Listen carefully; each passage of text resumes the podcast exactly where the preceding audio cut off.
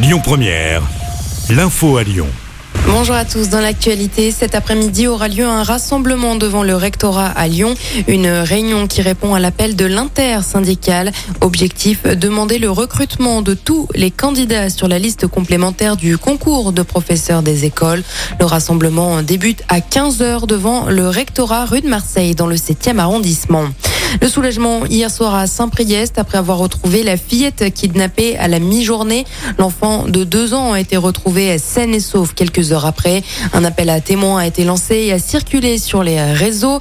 Elle aurait été enlevée par son père. Il aurait eu une altercation avec son ex-femme juste avant l'enlèvement. Ce dernier a été placé en garde à vue. L'enquête se poursuit. Le Rhône, de nouveau placé en vigilance orange aux orages pour aujourd'hui, sont attendus des orages accompagnés de fortes précipitations avec des rafales de vent autour de 80 km heure et même de la grêle.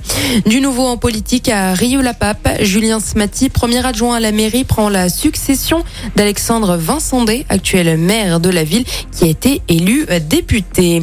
Gérald Darmanin est attendu vendredi à Lyon. Une visite initialement prévue la semaine dernière, annulée pour problème d'agenda.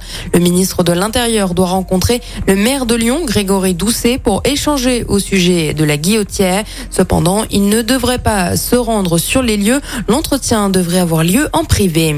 Et puis on passe au sport avec du tennis et le nouvel exploit de Caroline Garcia. La lyonnaise s'est qualifiée pour les demi-finales de l'US Open. Impressionnante, elle a battu l'américaine Coco Goff en 2-7, 6-3. 6-4. Caroline Garcia va jouer sa première demi-finale de Grand Chelem.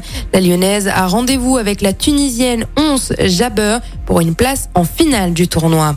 Et puis euh, les joueurs de l'OL jouent ce soir en championnat. Déplacement sur la pelouse de Lorient. C'est un match en retard de la deuxième journée de Ligue 1.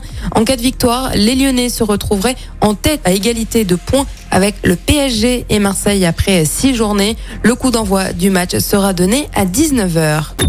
Écoutez votre radio Lyon Première en direct sur l'application Lyon Première, lyonpremière.fr et bien sûr à Lyon sur 90.2 FM et en DAB+. Lyon Première